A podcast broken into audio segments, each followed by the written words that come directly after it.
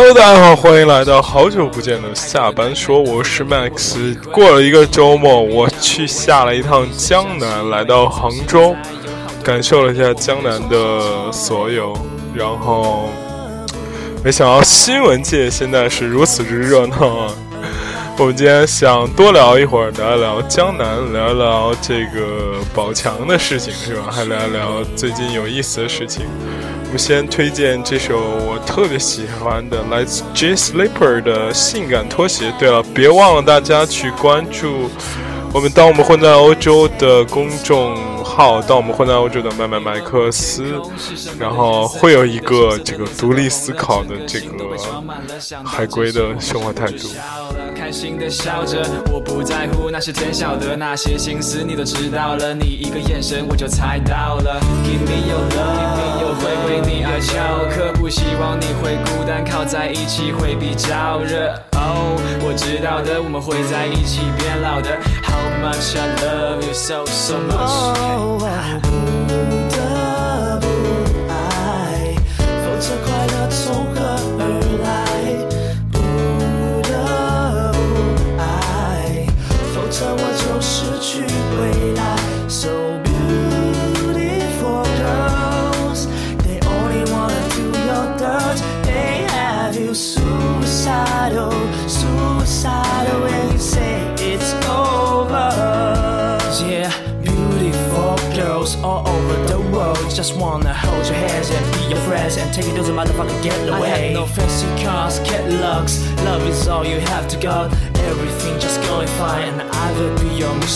Mr. 哦，这个 pretty girl 想要你 be my love，可能我这首歌你还没一起唱和，想牵着你的手，看着日出日落，你让我不得不爱你这种 beautiful girls。Yeah, fine. That's right. DJ Band's final remix. 不得不爱 and beautiful girls. Yeah. Thanks, Jazz Leaper. Yeah，好基友。 非常有意思的一首歌，remix 很多那个好玩的这个年少时熟悉的旋律啊！突然发现，真的好久不录。不录不录那个什么不录音也没有好久，就几天不录音就有一点点生疏，然后可能情感代入会比较慢，大家不要介意啊。OK，我们先说一说这个今天的大新闻，或者是这两天一直困扰大家的大新闻，是关于王宝强和他老婆离婚的故事。这本身是一个很平常的一个。怎么说？王宝强也算一线艺人吧，一线艺人这个离婚的故事，但是因为这个宝强在自己这个离婚声明中说到了，说由于妻子跟自己的经纪人宋哲发生了不正当性关系，导致自己离婚的为主体，而在这个呃是离婚的原因，而而在这个怎么说，是吧？离婚声明中，王宝强还在前面铺陈了很多。事情，比方说说自己尽了家庭责任，做到好丈夫、好爸爸等一系列形象，可见王宝强对这次这个妻子的这个出轨事情是，说实话怨念是非常非常非常非常之大。其实就是这么一个事儿，后续的。哇塞，真的，你可以看到现在新媒体是多么的难做啊！真的，大家可以看到新媒体是多么的难做，是不是？所有人开始挖空心思写这个文章。呃，我可以大致把这个、这个、这个、这个、这个怎么说？写这个文章的人群分成四类。第一类呢，叫做爆料党，对不对？爆料党这主打的就是从单从这一个事情开始牵引。无限多的其他事情，比方说这个，呃，这次出轨门的这个怎么说？男主角是吧？这个王宝强经纪人宋哲朋友圈是吧？然后包括一些呃歪七扭八的未经证实的消息，比方说王王宝强在某小区包养了三个女 三个女大学生是吧？包括这个各种奇葩狗血的戏，这个这个这个这个剧情是不是？这个爆料党真的是做的非常非常棒。最最有意思的是一个，我觉得啊，我们现在先不讨论价值观，但是我觉得有一个特别牛叉的这个神逻辑，真的是神逻辑。就是有一个爆料党是用这个苹果手机写的这个这个这个这个剧情啊，大概是说这个这个宋哲和王宝强妻子马蓉本来在大学就认识，认识了之后呢，两个人就一直搞搞搞，然后在大二的时候呢，被这个马蓉被王宝强看上了，王王宝强就疯狂追求是吧？追求的途中，然后这个。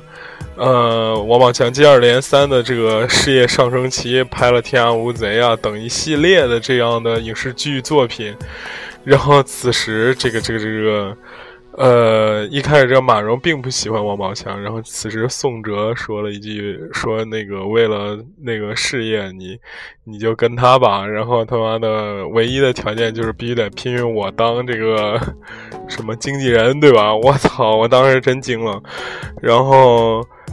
然后这个这这篇这个爆料文的短结尾说，这个王宝强应该扪心自问，这个为什么自己当年那个逼样，然后现 会有人能看上，是不是？人家就是看上你的钱。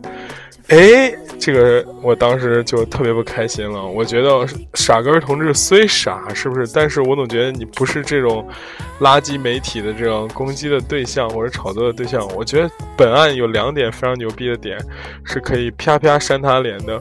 我靠，这个通过他前文介绍来说，这个。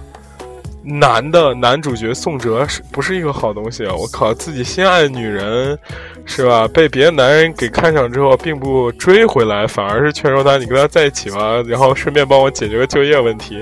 然后我操，这样的男的，请问，就是为什么本文并没有去抨击呢？这是最搞笑的一点。第二点是这个马蓉智商是负数吗？我靠，就是，呃，一边。呃，看清了一个小白脸求包养的这个心态，一边又献出自己的这个身体，去跟这个宝强哥搞在一起。我操！而且这个文章中说了一个很神的逻辑，说我靠，到底谁是小三？明眼人一眼都看出来。我靠，太棒！我操，这跟小三有什么关系？就是俩智障加一个老好人的故事，是吧？我靠，一个是把要卖喜卖了自己喜欢的人，然后给自己换工作；另外一个是这个女的傻不拉几被人卖，然后替人家数钱。然后这跟小三有什么关系啊？我觉得看完这个这个爆料之后，我就想说，如果这一切是真的，我觉得他俩就是活该，活该被他妈的那个被万人骂。然后这是第一波人，叫做爆料党；第二波人特别有意思，就叫做这个是吧？反方反方辩友是吧？以周冲的光影电电光影世界为主的一帮自媒体人，列出了一群一堆瞎逻辑，真的，我真的不想。过多吐槽，大家可以关注我的微信公众号“到我们混在欧洲的曼曼 X”，来看我最新更新的一篇文章，来看我吐槽这帮这个伪女权主义者的这个虚伪面孔。哎，他们的主体观点就是说，你这个事儿可以可以说你不开心，可以那个什么，但是为什么一定要公开说？哎。多么高大上啊！多么站在制道德制高点啊！我去，哎，我特别想知道一点，是不是人家捅你一刀，你也应该就是，哎，说，哎，来来来，继续捅，继续捅，捅死我吧，求求你了！你要是有这种 S M 情节，那你该干嘛干嘛，对不对？我个人觉得吧。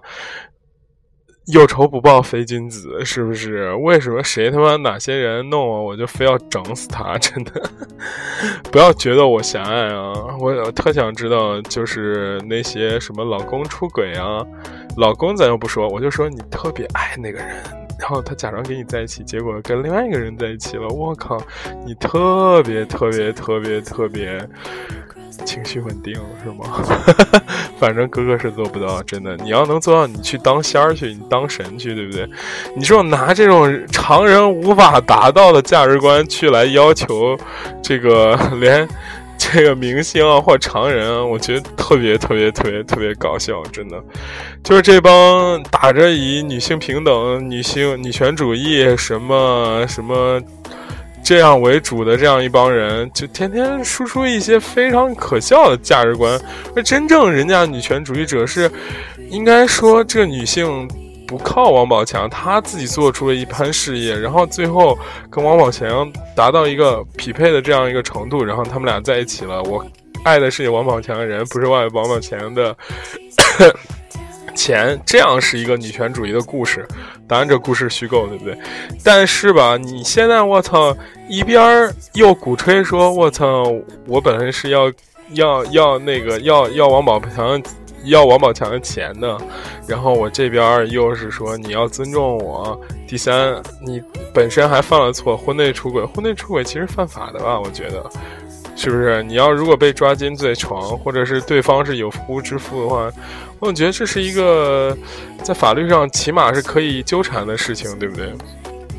这个都说不清，我真是特别佩服那些在站出来的这种观点者。但是吧，还有一种可能性，就是人家明明已已知道这个事情怎么样，但是他靠这样说可以博眼球、博出位，这一点我还是挺开心的。我觉得如果他要能这个这个高度的话，我觉得还挺成功的。就像他妈村上春树一直在说。他描写一个猫在窗边走来走去，什么一个壶水一壶水烧开的样子，然后烟气怎么怎么飘上去，然后引来一大堆那种文学解读者说：“我靠，这个是怎么怎么怎么意象派那个结构什么之类的。”结果可能人家村上春树可能就是说：“我操，老子抠脚没什么写了，然后我凑稿费在那瞎写，对吧？”这种是最有意思的。OK，这是第二种人站在反方观点博眼球的，是不是？第三种是以哥哥为代表站在正方观点，这个义正言辞抨击他的这种人，我觉得吧，其实这个观点其实挺那个什么的，挺怎么不好说的。我觉得，因为你首先这个事儿，我是说以传播学角度上来说，你这个事儿怎么说？嗯。就是是这样个事儿，你再按照这样说的话，就跟念新闻一样，就没什么意思。所所以啊，哥哥就是，唉，玩了点花样，就是以骂这这帮假女权为主，写了一篇文章，还是挺精彩的，还是挺精彩。希望大家可以关注我们微信号来，呃，点赞、转发、评论，好吧？谢谢。然后最后一种是以杨凡健等那种，就是他们呢玩媒体玩的也挺溜的，他们是那种。道德表、圣母表是吧？说我靠，瞧把你们闲的！他把所有人观点给列列了一遍，然后他说：“瞧把你们闲的。”其实真正就是说，意思他想表达说：“我靠，你们没有正事儿干吗？你就这一个事儿刷两篇，烦死我了！咋这种？其实他呢，其实也是想刷这个存在感和一种态度，包括传播性，因为。人的情绪是变化，一开始是吃惊，第二是跟随从众，第三，然后再往后的时候就发现发展到他这种是吧厌烦呃讨论，然后再往后就开始厌烦，他就抓住了这一第一时间热点我抓不上了，所以我开始抓二三四五六热点我都抓不上，最后来个厌烦这个热点。你要真厌烦，你别说话，你不看不就完了，对不对？那你出来说什么呢？其实大家都一样，所以。有很多时候，大家觉得这个媒体大众是按照按照怎么说？哎，这个媒体很符合我的调性，然后我发了他，我是他粉丝，怎么怎么怎么样？其实，说白了都是大家伙这个，就是说的稍微直不接一点。你看到你觉得你喜欢的是有人希望你看到这个东西，所以一切都是设计出来的套路。没什么错与对，但是吧，在王宝强身上这样反复讨论，感觉就特别特别特别的搞笑。回到这个事件本身啊，我们毕竟是一个海归做的这个频道，我我我想说一些我在包括我在文章中已经引用过的观点，就是其实吧，我我很欣赏外国人那种态度，虽然我可能一时半会儿做不到这么屌。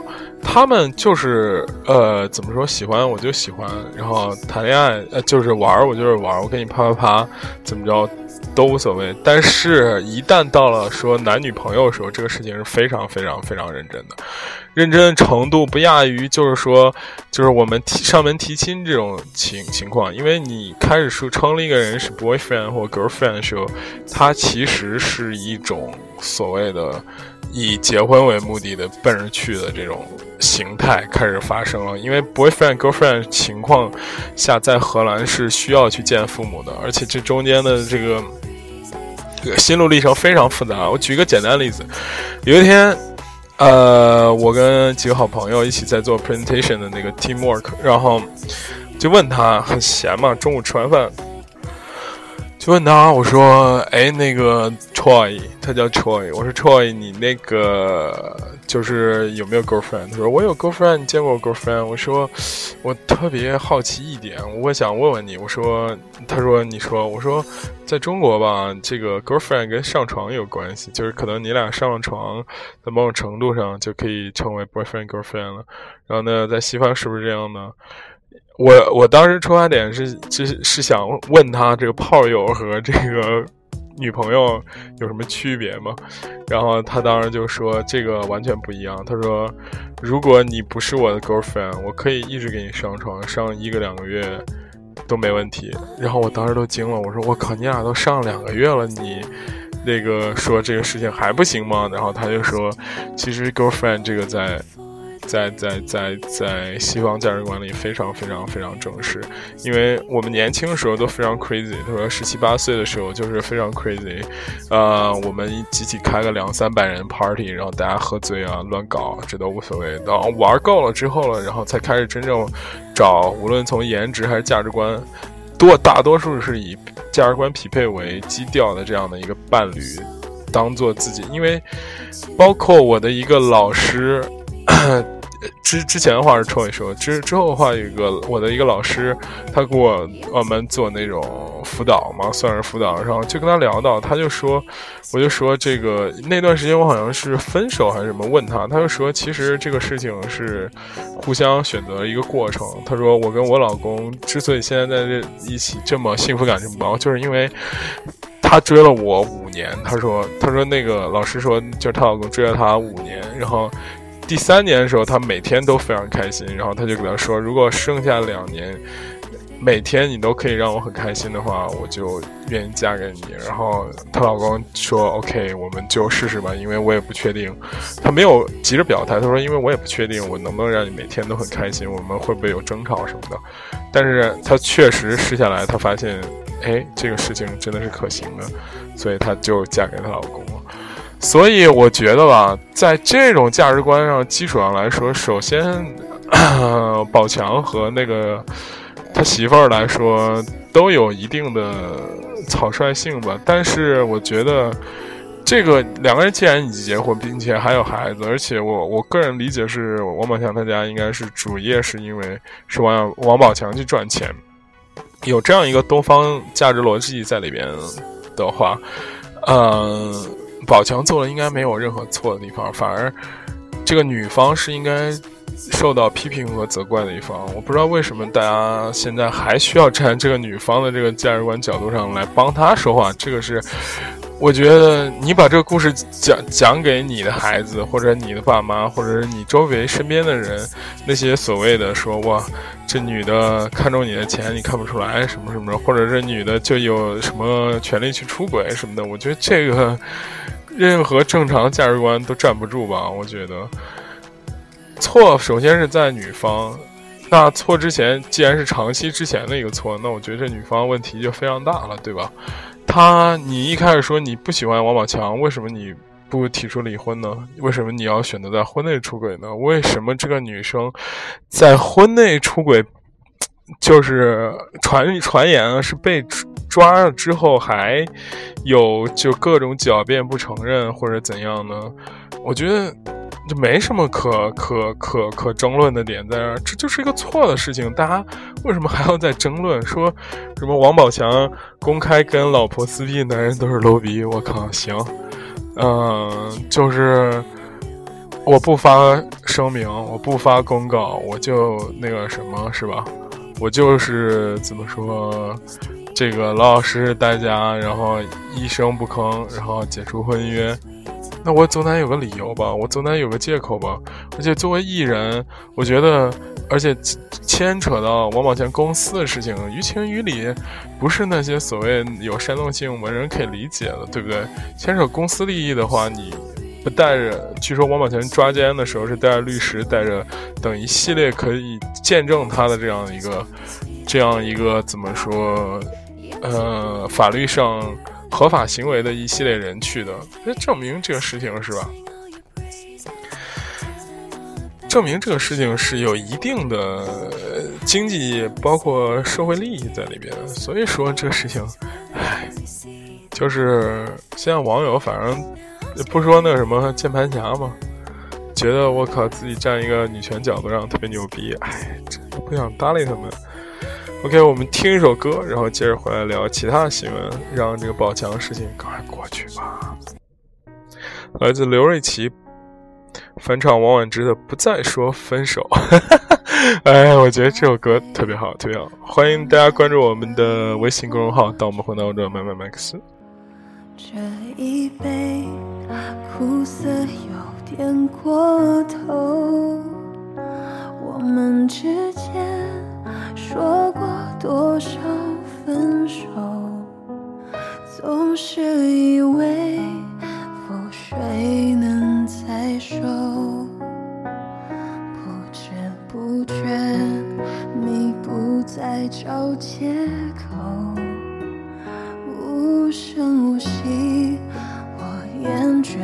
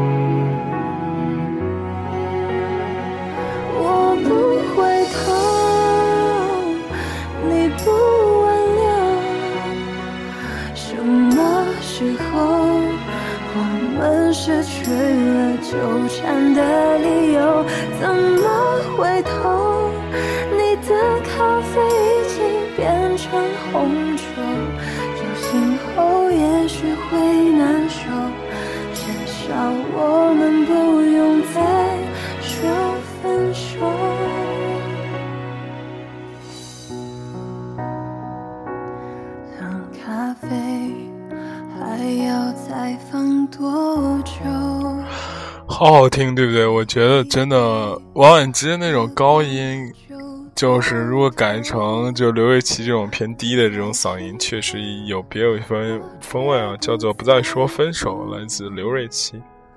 最后分手，谁先说出口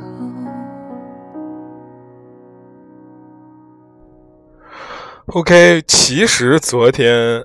我们回到我们的下班说，其实昨天除了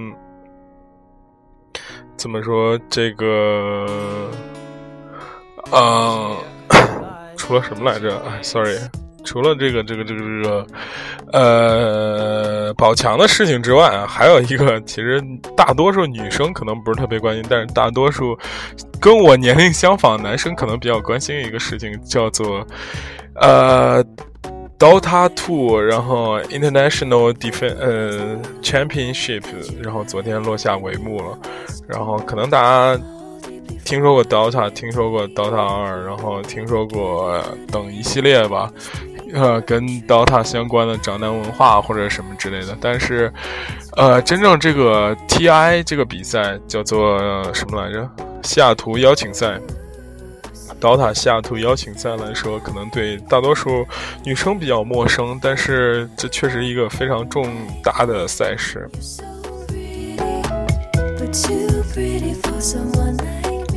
关于这个赛事。就是最大的新闻，无疑是中国队昨天中国的某呃 Wings 战队，然后夺取了这个冠军。然后，关于这赛事最大新闻，一直以来都是这个奖金丰厚，非常丰厚。电子竞技作为全世界第九大还是第八大这个？这个这个叫什么体育竞技类比赛，已经得到了全世界人民，特别是宅男的这个广泛的喜爱啊。Dota 作为最早最呃红红的一款 MOBA 类的游戏，什么是 MOBA？就是五人团体这种对抗性的这种比赛啊。现在比较流流行是撸啊撸，对吧？呃，最早的这个一款这个猫吧的比赛 游戏来说呢，已经延续到第二集，然后第二部，然后出的所有的东西，就是希望在迅速占领这个市场吧。刀郎二的这次比赛奖金高达两千万美金啊，同志们，两千万美金！我记得当时上学的时候，当时有一个非常火的选手，当时还打 DOTA 一，还不不，第一次打 DOTA 二，然后叫做四三零。人家就问他：“你这名字为什么叫四三零啊？”然后人家说：“他就说我特别想，就是用这个工资来买一次买一辆这个法拉利四三零。”然后上大家上网查查，说这个这个钱好像，呃，就在几百万吧。然后大家就说：“你一个打游戏怎么可能买起这个东西呢？”实际上，自从有《DOTA 二》开这个 TI 这个呃西雅图国际邀请赛以来，这事情大家就觉得原来。我靠，根本不需要那个什么，不需要，不需要那个 干别的，专心打好游戏就可以挣大钱。呃，总奖金池这次是两千万，Wings 战队就是拿到第一名，第一名是九百多万美金，换算成人民币就是六九七十二，是吧？是不是？六九啊，六九五十四，sorry，切了，前面前面切了。六九七十二都出来了，OK，算了，我不切了。六九七十二，人生污点。Sorry，Sorry，我在，哎，那多少七十二啊？八九七十二吗？七九六三八九七十二，八九七十二，对不对？六九五十四，五千多万啊！分给每个人的话，差不多一千多万，加上乱七八糟税后，可能几百万，买一辆法拉利四三零，非常绰绰有余。可见，这个电子竞技在悄无声息中占领了广大的宅男市场。昨天这么红的王宝强事件，其实跟大家半毛钱关系没有。但是广大宅男关心的这个 Dota Two 的这个赛事呢，却可以价值这么高。然后，当年当然每一年不只是 Dota 二的 TI。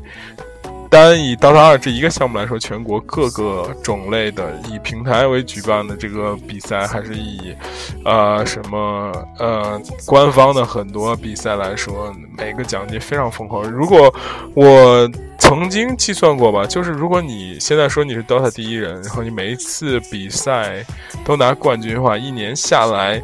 收入过亿应该是很正常的一个事情。我说每个比赛都过拿冠军的话，是吧？收入过亿加起来收入过亿，不用开直播，不用去卖淘宝店，收入过亿都很正常。如果你单单是打得好，那如果你要退役了再开直播，然后再卖淘宝店，一年，唉，我觉得是比百分之。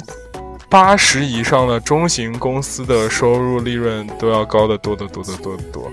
所以最近像这个年轻人九五后就业表上面说了一个很有意思的举动，说就是九五后的就业意向基本上第一名是网红，第一名是网络直播。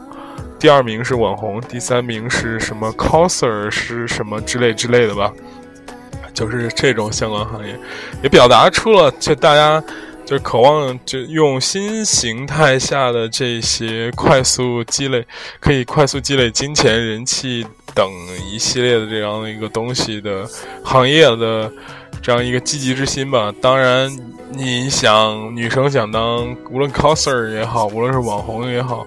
啊，整容是不可避免的，对不对？不是不整容，你对日本文化，包括对这个直播来说，包括大众心理，包括说什么话能让大家开心，是怎么样？网红那么多，对不对？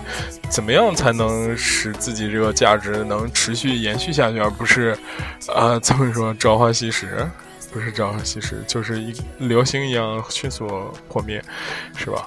所以啊，这个事情非常有意思。OK，我们再听一首歌，来到最后一条新闻。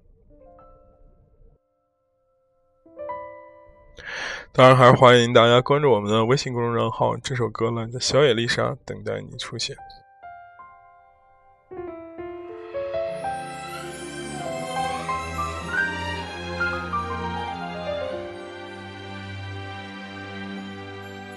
在你的梦境，我独自舞蹈，像彩色蝴静静的等待你出现。我带来梦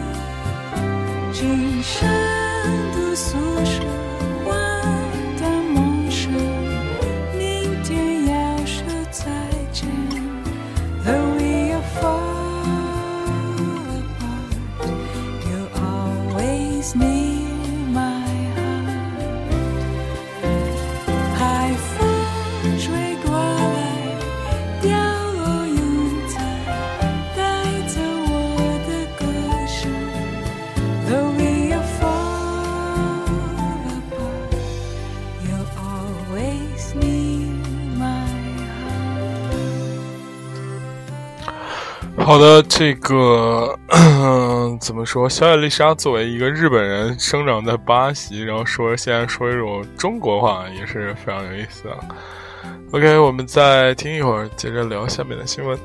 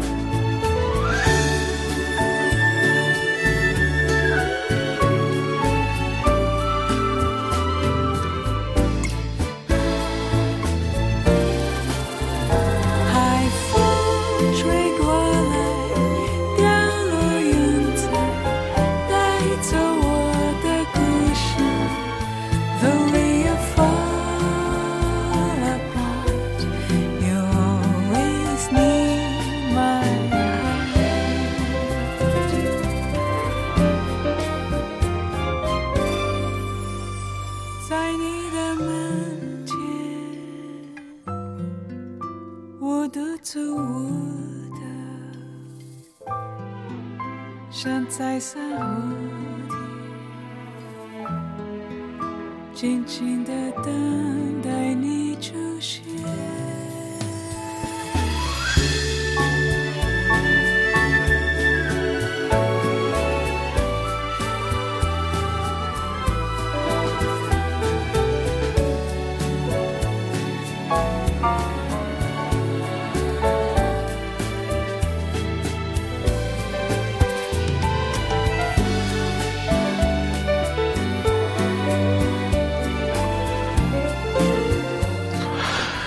这个新闻太多，不知道选哪个。然后，然后我现在发现，突然之前准备的新闻都没有这一条特别热浪，所以中间插播一个新闻，真的，呃，嗯，太搞笑了，真的太搞笑了。这个大家都知道，凤姐已经开通了这个微博、微信，不是微博，微信公众号。然后据说四篇文章吸粉七万左右啊，然后非常之厉害啊。然后新进的。怎么说？公知凤姐昨天又不淡定了，然后发文一名。发表了一篇名为叫做《正告王思聪：你成国民老公只因为你是第二种人》的文章，以长者的身份教王思聪人生道理。其中有一句话非常有意思啊，不过是因为赶上一个好时代，拥有一个好爸爸，并不是因为你本人有多么了不起。一个人的命运固然要靠自身的努力，也要靠历史的进程。凤姐真是太牛叉了，真的，我觉得凤姐的炒作能力，包括她的那个 vision 特别强大，真。现在跟凤姐他们也谈 VJ 是吧？OK，呃，我为什么说他这个人思路很清晰呢？我们看一看之前网红，大多数这种潮版网红，像什么杨二车娜姆啊，什么这个芙蓉姐姐啊等一些，在中期爆发那段时间，通过走秀累积过一期一系列人气之后，大多数的脑子就已经开始不太好使了。For example，像。芙蓉姐姐，她中间通过她芙蓉出名之后，接受访谈，接受一些活动走穴之后呢，她沉寂一段时间。但是芙蓉这个人第二次升起呢，是在于她这个这是怎么说来着？减肥成功了之后，然后晒出了一组减肥照。后来经过大家发现其实是 P 图之后，其实此人再无建树啊。杨二车纳姆就更不用说了，据说是人民艺术家，这个。谁都不敢确定，是吧？所以，所以，但是凤姐呢？所以之前的这些网红也就停在那里了，说，但是凤姐呢，就特别独特。她每上往上一走一步，她其实都在某种程度上刷新了人们的认知。他最早的从无论当诗人也好，无论这个发传单，在上海发传单，然后第三引来争议之后。引来争议之后呢，通过成名、参加呃综艺节目，然后走穴、参加动漫展，然后参加一系列的这种商业活动，积累了一系列第一批原始资金，然后开通微博，成为一百五十呃非常大的一个网络红人。他，但是他毕竟是怎么说，南方人，我操，那个心思特别机敏。是吧？然后就是他没有停在这里，然后他就选择第二个，第二个怎么说途径，就是哎出国。他到了美国，他到了美国之后，我操嘞，这个事情故事剧情就直线开始往这个另外一个方向走。你看他，嗯，他就是开微信公众，一开始先在洗脚城，然后艰难生活下去。他发现其实他在做一些。别的事情上跟人没有太大区别，那只有在做网红时才是凤姐。普通时候打工的时候，可能就是一个普通人。他在美国当什么洗脚工啊？当我不是看低这些人啊，发现凤凤姐过得并不快乐，对不对？但是吧。他一回到他这个原本熟悉的这个炒作路线上来说，他立马像活了一样。他从开始接受这个美国电视台采访，我记得很清楚。他通过一个一个多小时电视台采访，他非常迎合这个怎么说欧美价值观啊。他说，他我记得他说了一个很有意思的观点。他说，在中国我就是受迫害。人家说你受到什么迫害？他说我本身就是一个嗯农民的孩子，然后我。长得丑，然后我家里没有钱，我这个 穿的不好，但是我就没有追逐这个 幸福的权利了吗？我想找一个这样的人作为男朋友，为什么大众中国的大众会嘲笑我？他提出了一个很尖锐的问题，这个问题其实很非常非常尖锐的呀，他其实在批判中国的国民性啊，就是你们一帮人就觉得。呃，自认为清高，就觉得呃，你你们口口声声中的平等不爱是在哪里呢？对不对？但是呢，其实从他的角度上说很难反驳。但是这个我们理性的分析上来说，其实凤姐并没有多么多这个价值观，并不是无懈可击。比方说，你既然说了你喜欢这样的人，你为什么不通过自己努力去争取，而方通过炒作这种方式来不断的去想得到这个这个这个所谓的这个名和利啊？但是呢，他在。面对是西方媒体的这种、这种、这种、这种怎么说访谈的时候，他抛出那个对中国国民性讨论讨论的时候，或者质疑的时候、拷问的时候，大家是很难回答的，对不对？因为确实，我们消费凤姐，包括消费他这个人、消费他的价值观、消费他的行为来说，确实是带有一定相应的歧视在里面，不不能说百分之一百的平等，或者是怎么样，对吧？所以。凤姐呢，就是 确实比较她的这个愿景和这个发展意图非常非常的怎么说，是在一直我不能说很宏大吧。如果没有背后没有高人的话，这个人应该不是很笨的人，他迟早会出来的，对不对？OK，这是关于凤姐的事情。回到奥运赛场，真的奥运赛场，真是每天都让我非常纠结。我们最后虽然 在杭州这两天，然后。这个每天早上第一件事情就是看奥运直播，举重几场真的看得我纠结的要死。哎呀，真的，这次奥运会怎么说？中国队可能一进入巴西这种节奏，一下随意了起来，是吧？然后也不能说随意起来，很明显就是可以发现中国队到了一个青黄不接的这个年龄呃阶段。为什么呢？九零后、九五后，其实生生活条件水平开始逐渐改善，可能大多数人不太再爱练体育或者怎么样了。很明显，这个举重队的人才就是青黄不接，特别厉害，然后导致很多人都是几年前的这种老将，三十了还在上面硬去弄。那新的人如果能上来的话，肯定就会有新的人嘛。但是新的人上不来，导致这个。就挺遗憾的，但是昨天在奥运赛场上有一个很有意思的点，就是秦凯在他老婆何姿跳完双人的时候，那个在他老婆领奖领完奖之后单膝下跪向他老婆求婚，这还是比较浪漫和精彩一幕。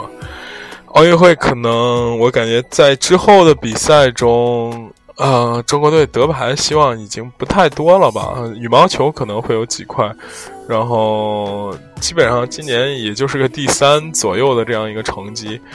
呃，我想说一点，还顺便的说一说孙杨的事情吧，因为孙杨事情也闹得沸沸扬扬的。我不记不记得不记得之前的有没有说过，但是我想说一下，孙杨这次确实还挺弄搞得比较难看。呃，我现在因为通过搞媒体接触了这种篇幅的报道多了，虽然我没有直接的去验证这件事情，但是我真觉得中国队有时候找借口特别搞笑，就是。自己一不行就开始说那个之前就比赛前，我操，完全是一种非常牛逼的这种状态。说我靠，I'm the king，I'm the new world。孙杨自己说一千五百米就是我的天下，结果他妈一比赛呢，连预赛都没有进，连决赛都没有进，是吧？而且这个成绩滑落非常之厉害。之前我记得孙杨要领先别人，都是。不只是一两个身位，是那种五米、十米那种领先。这次连决赛决赛都没有进到。结合之前他尿检，包括兴奋剂的事情，包括这一次游泳队真实有一个女生被查出用兴奋剂来说，而且是血液注射。什么血液注射呢？我给大家普及一下：如果你是误食了某种药物呢，那是尿检可以发现的；血液注射就是证明。他是故意的，就是去打这个兴奋剂，所以说这里边水非常之深啊。大家我看之前在说兴奋剂的那一期的时候，好多人给我留言说各种各样的，说什么有日常检查，有这检查那检查。那这次中国队那个女的叫陈心怡还是什么的，为什么最后就被查了出来呢？为什么最后孙杨？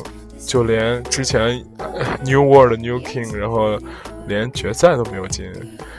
一千五可是他就是传统规划上的这种优势性非常强的这样一个项目。他游起来，我操，那当年领先朴泰桓可不是一点半点儿啊！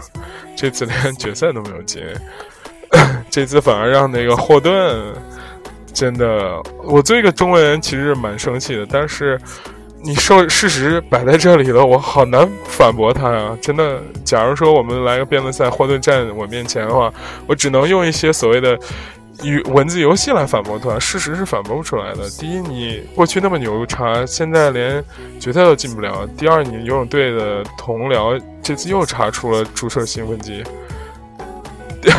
那这一切意味着什么呢？所以啊，就是大家也不要激进激，就是我知道大家肯定会从各个方向了解到一些知识来反驳我，是不是？但是请不麻烦反驳一下我之前的这几两个观点啊！我是这样，当然是作为中国人，想希望中国队变好啊。但是我觉得，如果是通过兴奋剂能得到的某一两次成功的话，我觉得这种成功您可不要。对不对？没什么意思，就跟考试作弊一样的。虽然说他在美国，对一个运动员在某某个程度内，这个可以怎么说，快速的为国争光也好，建立名声也好，孙杨那么多代言，是不是？但是这些事情建立在一个欺骗的基础上，我觉得就，唉。当然，我不希望他是欺骗了。我们今天最后下半说来聊一聊杭州，我热爱的一个城市，是不是？哎呀，今天没有准备这个，哎，这个没有准备李志那首《杭州》，但是我个人还是非常喜欢杭州这个城市，去过好多次了。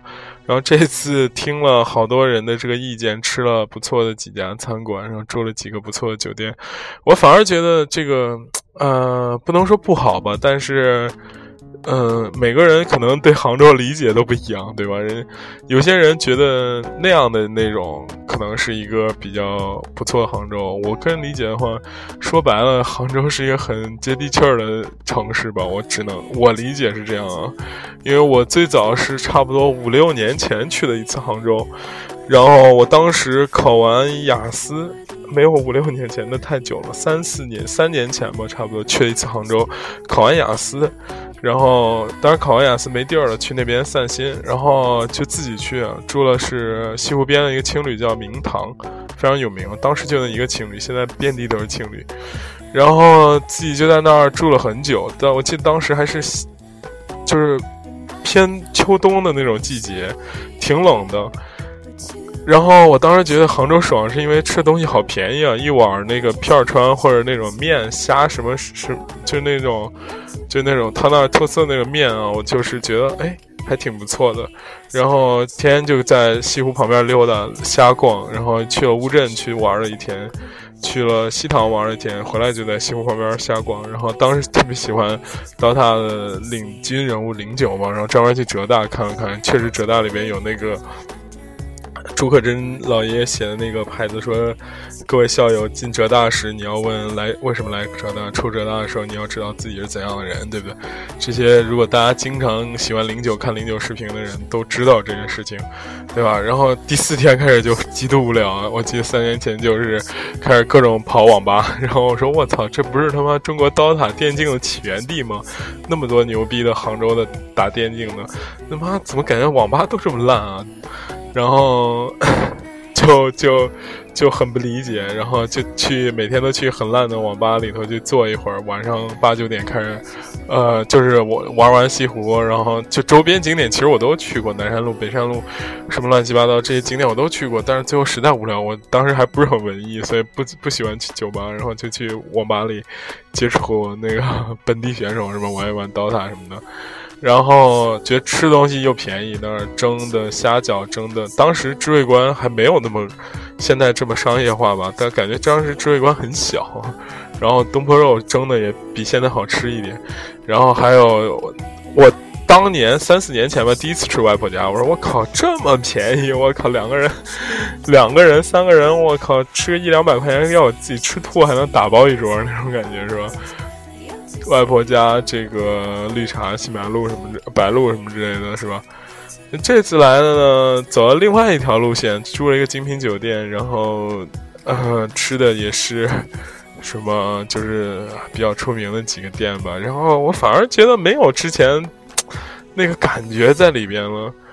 呃，by the way，其实这最近其实是去杭州的一个好的时间。如果是呃，扣在温度气温再低一点啊，这个因为由于 G 二零导致这个杭州是个长期放假，据说是从七月底就开始，八月初开始也放假，放就是人很少，人很少，就是看到就西湖旁边本身就人嗯很悠闲嘛。